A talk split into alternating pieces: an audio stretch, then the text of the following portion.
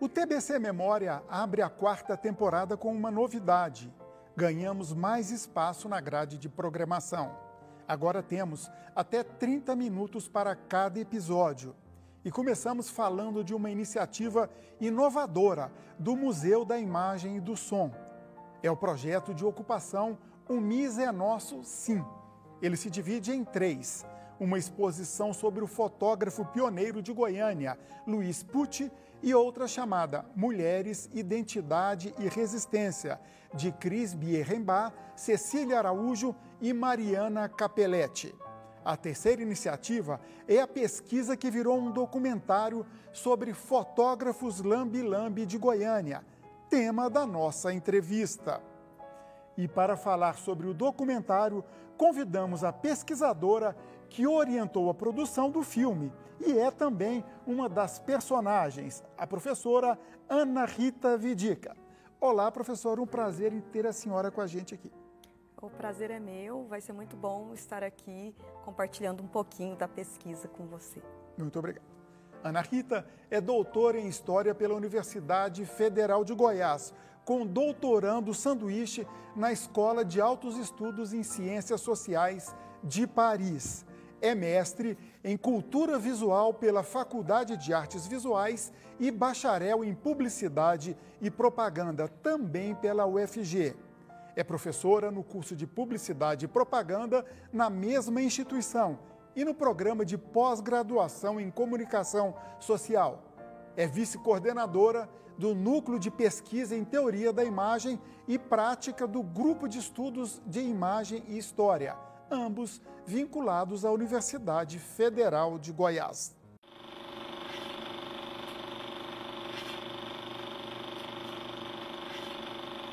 Todos os homens olham fixamente para ela, a câmera. Desejo. Mas somente um deles a toca e a vê por dentro. Mistério. O fotógrafo Lambi Lambi não tem rosto. Professora, como surgiu esse edital do MIS? Como surgiu o seu interesse em participar? Fala um pouquinho do edital antes da gente entrar no filme e na sua pesquisa. Então, esse edital foi um edital lançado pelo Fundo de Arte e Cultura do Estado de Goiás. Foi lançado em 2017 e com a proposta de ocupação do Museu da Imagem do Som. É uma demanda né, do próprio museu que tinha como uma proposição uma pesquisa sobre a fotografia Lambi Lambi, a, uma organização de uma exposição da coleção Luiz Pucci, de, desse fotógrafo é, do início da construção de Goiânia, um dos pioneiros, que teve uma prática principal em estúdios, né, em estúdios de fotografia, e então tornar pública essa coleção. E também a ocupação de um outro espaço do, do Museu da Imagem do Som, de Goiás com, com uma exposição à escolha do proponente, que o proponente, né, a WA, é, então propôs uma exposição com três mulheres, três fotógrafas mulheres, né, para mostrar é, que a fotografia também é, pertence né, ao universo feminino, né, no sentido de serem proponentes, né, propositoras e fotógrafas, agentes né, desse processo da fotografia. Tá. E a sua pesquisa sobre fotógrafos lambi-lambi de Goiânia, que se tornou um catálogo, e o filme também. Como é que surgiu o seu interesse? Enfim, conta como surgiu essa ideia.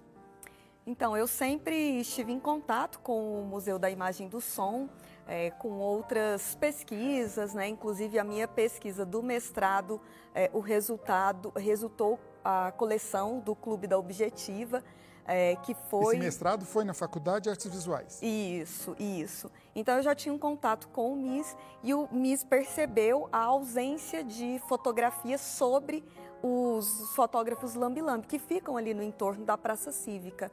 Então, a partir dessa percepção, surgiu a ideia de, é, de, de fazer essa pesquisa através desse edital e o Wagner Araújo, né, que é o é, que é da WA, ele me convidou para participar, é, propondo o, fazendo a proposta do projeto para o edital. O que, que é a WA?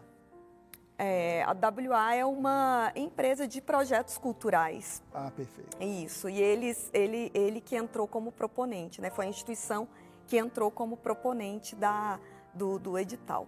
E aí eu comecei fazendo andanças no espaço, inclusive para fazer a proposta, né, para concorrer ao edital. Eu fiz algumas andanças no espaço e comecei uma pesquisa bibliográfica sobre a fotografia Lambi Lambi. É, e montei então um projeto de pesquisa que, é, que foi aprovado, né? E a gente começou, eu é, mesmo antes da, a, apesar de ter sido aprovado em 2018, o, o valor para a execução só aconteceu no início desse ano. Então, Aí nesse... pandemia e tudo mais. Né? Isso, né? isso. E a... Só que antes do, de, do recurso ser liberado para a execução do projeto, como eu tinha interesse particular, né, é, já que eu sou professora e pesquisadora da área de fotografia, e também é, percebia essa pouca visibilidade né, aos fotógrafos lambi-lambi, então continuei esse processo de andar pelo espaço, ter contato né, com esses fotógrafos.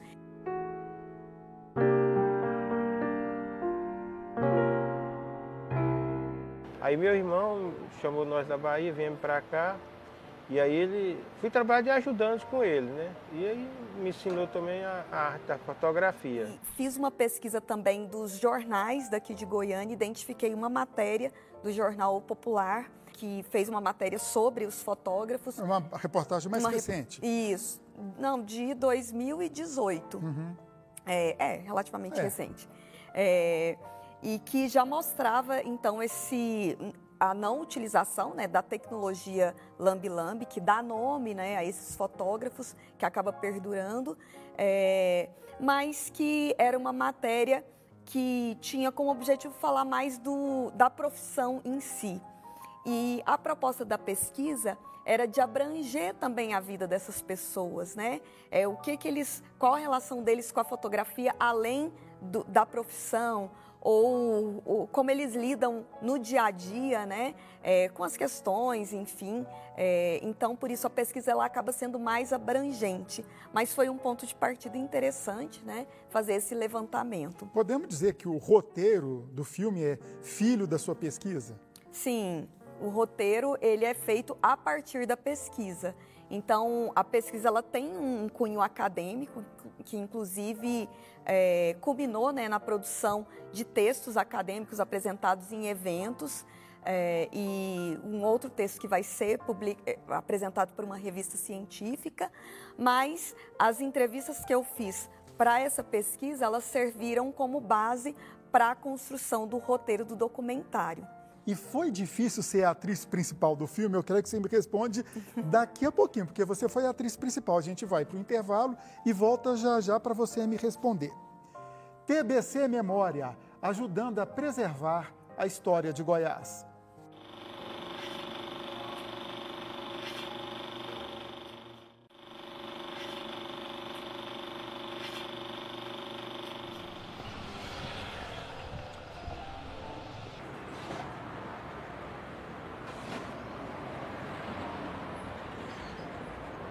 Você tem cola? Ah. Eu vou querer dois, dois frascos. Fechou. O que mais?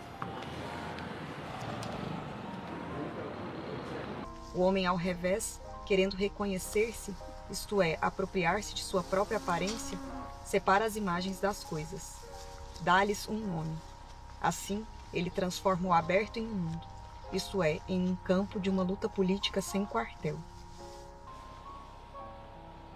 O TBC Memória conversa com a professora da UFG, Ana Rita Vidica, ela que fez uma pesquisa que se transformou em um filme sobre os Lambi Lambi de Goiânia.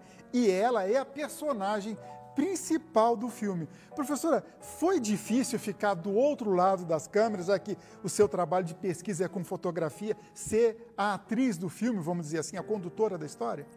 Então, é, foi um pouco difícil, é, que eu estou acostumada a estar por trás né, das câmeras, é, mas é interessante a sua pergunta, é, que tem relação com o anterior, né, de como foi o processo da pesquisa e como reverberou no documentário. É, então, o fato de eu estar atuando no filme tem relação com essa pesquisa. Durante a pesquisa nós identificamos, né, eu identifiquei que apenas um dos fotógrafos tinha a sua câmera lambi-lambi, embora ela não funcionasse mais. Então a primeira ideia do roteiro foi que partíssemos desse problema, né, da câmera não funcionar mais e o, o, esse fotógrafo é o Zezinho, então ele seria o personagem principal é, que conduziria toda a narrativa, que a ideia sempre foi trabalhar a partir de uma perspectiva documental, mas também ter um quê de imaginativo, né, é, que não fosse né, um documentário duro, digamos assim. É, então a história seria a partir disso, de resolver esse problema, como consertar esse equipamento. É, mas e, e, a ideia, né, para dar esse caráter imaginativo, a ideia era entrar também na vida dessas dessas pessoas, desses fotógrafos, para mostrar a vida deles além da profissão. Mas a gente percebeu que eles recuaram né, e ficaram um pouco é, intimidados, talvez, né? É, e até disseram que não queriam mais participar do documentário. Então, é, eu conversando com o Rafael de Almeida, que é o diretor do, do documentário, é, chegamos então nessa saída de como eu tive contato com eles, né, desde antes da produção do filme. É, então, eu ser a condutora. É, então as entrevistas elas voltam, né? É, elas entram, né? Como uma participação importante e embora eu esteja, é, então eu, é, é como se eu fosse um fio condutor. Não gosto nem de dizer que eu sou a atriz principal porque eles que são os principais, né? É, porque a história deles, né? A história deles nas ruas, a fotografia é, nas ruas de Goiânia. eu sou talvez assim a, a, o que, que dá a costura, né? Cinema, digamos documentário, assim. você é aquele, aquela pessoa que amarra, né? Isso. As histórias. E, por exemplo, a gente, eu tive a oportunidade de assistir o filme antes da, da gente fazer a entrevista. Parabéns para você e para toda a equipe, né? É, você, de certo modo, acabou com. Vocês conseguiram entrar na vida das pessoas. Um que é chaveiro, hoje que tem um pequeno comércio, uma, uma lambi-lambi, né? Que ela quer, quer entrar na área dela de saúde. Como é que foi essa intimidade com as pessoas? Então, como eu disse, a gente, eu comecei a pesquisa anterior à produção do documentário. Então eu tive esse contato, eu fui diversas vezes e eles começavam, né, à medida que eu fui é, conversando, visitando esses fotógrafos, eles foram se abrindo e até algo que eles disseram que não falariam ou fariam acabou aparecendo depois durante o documentário. É, então, é interessante perceber né, que a Nádia é a única fotógrafa é, mulher né, na, na Praça Cívica, ali no entorno da Praça Cívica. E, e achei interessante puxar isso na entrevista, né? Esse, talvez esse até perguntando para ela, né, se, se existe algum desconforto. Trabalhar no meio desse, desses homens assim não é fácil não, né? Mas a gente tem que saber levar, a gente dá umas cortadas ali, outra aqui, mas eles são gente boa, a gente tem um convívio legal. A gente já escutou várias coisas, vários xingamentos, mas também a gente escutou várias coisas boas, entendeu? Que deixa a gente caminhar ainda essas coisas positivas que a gente pega pra gente, porque o que não é pra gente, acho que a gente não deve pegar, entendeu? A partir da, dessa entrevista anterior é que foram feitas as costuras. E a ideia era mostrar também esse processo que eles estão vivenciando. Muito, alguns deles é, não estão nem nas ruas. O Carlos, por exemplo, que em 2018 deixa as, as ruas, né, essa profissão, por causa da baixa procura, a baixa demanda. Então ele abre uma mercearia é, para poder né, ter um ganho, ganho maior o que mostra essa, inclusive, essa pouca valorização a essa profissão que se relaciona ao processo de digitalização do equipamento e também das empresas. Hoje, muitas empresas já não pedem mais a, que, que, as pessoas levem as fotografias, fazem no próprio órgão. Pois é, até uma pergunta que eu ia te fazer. É, é, até assim curiosa, porque eles se adaptaram à tecnologia. A gente vê no filme que todos eles têm a câmera digital. Mas ao mesmo tempo a tecnologia, porque as empresas, a gente tira uma foto em casa, está extinguindo essa profissão? Você acredita que acaba? O Jonas, inclusive, quando eu conversei com ele, que é um dos, um dos fotógrafos, ele fica na Rua 4, ele é filho também de fotógrafo Lambi Lambi, que é o Zezinho, que trabalhou desde os anos, dos anos 1960. E ele mesmo disse que acha que dentro de um ou dois anos essa profissão vai acabar. Eu acredito que essa seja uma percepção de todos. Tanto que todos eles já estão procurando um plano B, digamos assim, né? A Nádia está fazendo o curso de técnica de enfermagem, o Marcos ele trabalha de Uber e faz plastificação, chave, né? Outros serviços na rua mesmo. E o Jonas, ele, ele vende roupas, ele compra ali na 44 e vende as roupas na, no interior da Bahia. Então, todos, assim, eu percebo que é, é, acredito que essa profissão vai de fato acabar. E aí por isso eu vejo a importância né, dessa pesquisa e do MIS é, olhar para esses fotógrafos, para que eles não sejam esquecidos. Você citou o MISA e é uma pergunta que geralmente eu faço para todo mundo que mexe com cultura e vem aqui. A importância do Estado, do poder público, no sentido mais abrangente, né, no caso específico do MIS, que inclusive é nosso parceiro aqui do programa, de fomentador de cultura, de fomentador de saber. Na sua opinião, na sua vivência, é possível trabalhar cultura, trabalhar arte no Brasil sem o Estado fomentando? Ah, eu acho bem difícil. É, acho que é uma, um, são vários fatores, várias instituições. É, as universidades, né, junto é, com, com, com, as instituições é, do Estado, né, do município, enfim. Mas eu acho que é muito importante a presença né, desses editais, né, do Estado fomentando para que isso ocorra, principalmente porque torna público né, é, um acesso mais, é, mais facilitado. Então, acho é, primordial que tenha essa participação do Estado e que do Estado, do município, enfim, é, do poder público, do poder público para que esses projetos apareçam e que sejam acessíveis, inclusive gratuitamente. Uma curiosidade minha, você conseguiu descobrir na sua pesquisa por que que lambi-lambi é chamado de lambi-lambi? Diz a lenda, né, a cultura popular, é que eles ficavam lambendo a foto, é verdade isso? Então, é, essa inclusive foi uma pergunta que eu fiz para os fotógrafos e surgiram diferentes respostas. É, isso já foi identificado na pesquisa bibliográfica. Segundo o historiador da fotografia Boris Kossoi, que começou a pesquisa sobre lambi-lambi é, em São Paulo, é, nos anos 1970, inclusive organizou uma exposição lá, é, junto ao Museu da Imagem do Som de São Paulo. É, ele coloca que o, o ato de lamber a foto tem a ver com a observação do lado que é emocionado da fotografia, mas que não necessariamente era com a língua, mas talvez com os dedos, né, que colocavam na língua e colocavam no, no material.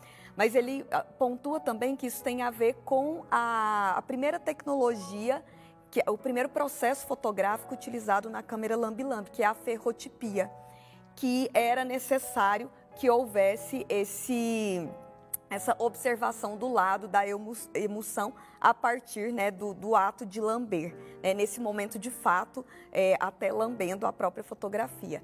E essa questão do, do, de que os fotógrafos lambiam a foto né, é, tem a ver com uma questão mais folclórica, né, como outros pesquisadores vão, vão pontuar, fazendo eco ao que o Boris Kossoi coloca. E aí é interessante o que os fotógrafos falaram, né? Um deles, inclusive, o Marcos, disse que achava que era o Fujioka que tinha apadrinhado, porque era concorrente. Né? Então surgem, inclusive, versões locais. Né? É, e que é interessante que isso a gente trabalha na pesquisa, é, de que as versões elas também são tão interessantes, mesmo que não sejam é, a verdade entre aspas, né? É, porque são formas de que as pessoas têm de lidar com a realidade. É, então isso torna, né, de certa maneira, verdadeiro. Os dizem, dizem, né? Que eu não acredito, mas quando não tinha mais água, uns falam até que alguém lavava o retrato na língua, né? Na saliva, porque não, não tinha mais água, mas não sei se isso aí é verdade, isso aí para mim isso é lenda. Seus alunos ajudaram na pesquisa rapidinho, fala da participação deles. Sim, a ideia no documentário, né, até com a minha costura né, nesse, nesse filme, era trazer esse cruzamento entre passado e, e, presente e futuro. Porque o lambi-lambi é um termo que surge no passado, de uma prática, de um processo fotográfico do passado, mas cujo nome, né, apelido, acabou é, sendo presente até hoje. Então a ideia era trazer os alunos que muitos deles nunca tiveram contato, né, nunca nem ouviram falar no, no Lambi Lambi, na fotografia Lambi Lambi, para estarem juntos. Então a gente fez uma intervenção urbana né, a partir de fotos é, dos retratos dos fotógrafos e retratos realizados por eles, por alguns deles, nos anos 1990, a partir de um projeto do Ciron Franco, é, na prefeitura, na primeira prefeitura do Darcy Corse, é, um projeto em relação ao aniversário de Goiânia. E juntamos essas fotografias, fizemos algumas montagens para fazer essa intervenção que foi colada pelos alunos e que teve a presença né, do Carlos. 15 segundinhos para encerrar. Quem quiser ver o filme pode ver até quando e onde? Rapidinho. Então, o filme pode ser visto lá no Museu da Imagem e do Som de Goiás até o dia 30 de setembro e depois faremos exibições em festivais e provavelmente futuramente, né, através do YouTube, porque a ideia é compartilhar para que essa história ela chegue, né, é, nos olhos, nos ouvidos, né, de várias pessoas. Muito obrigado pela sua participação, professora. Parabéns para toda a equipe. Eu que agradeço. TBC Memória, ajudando a preservar a história de Goiás.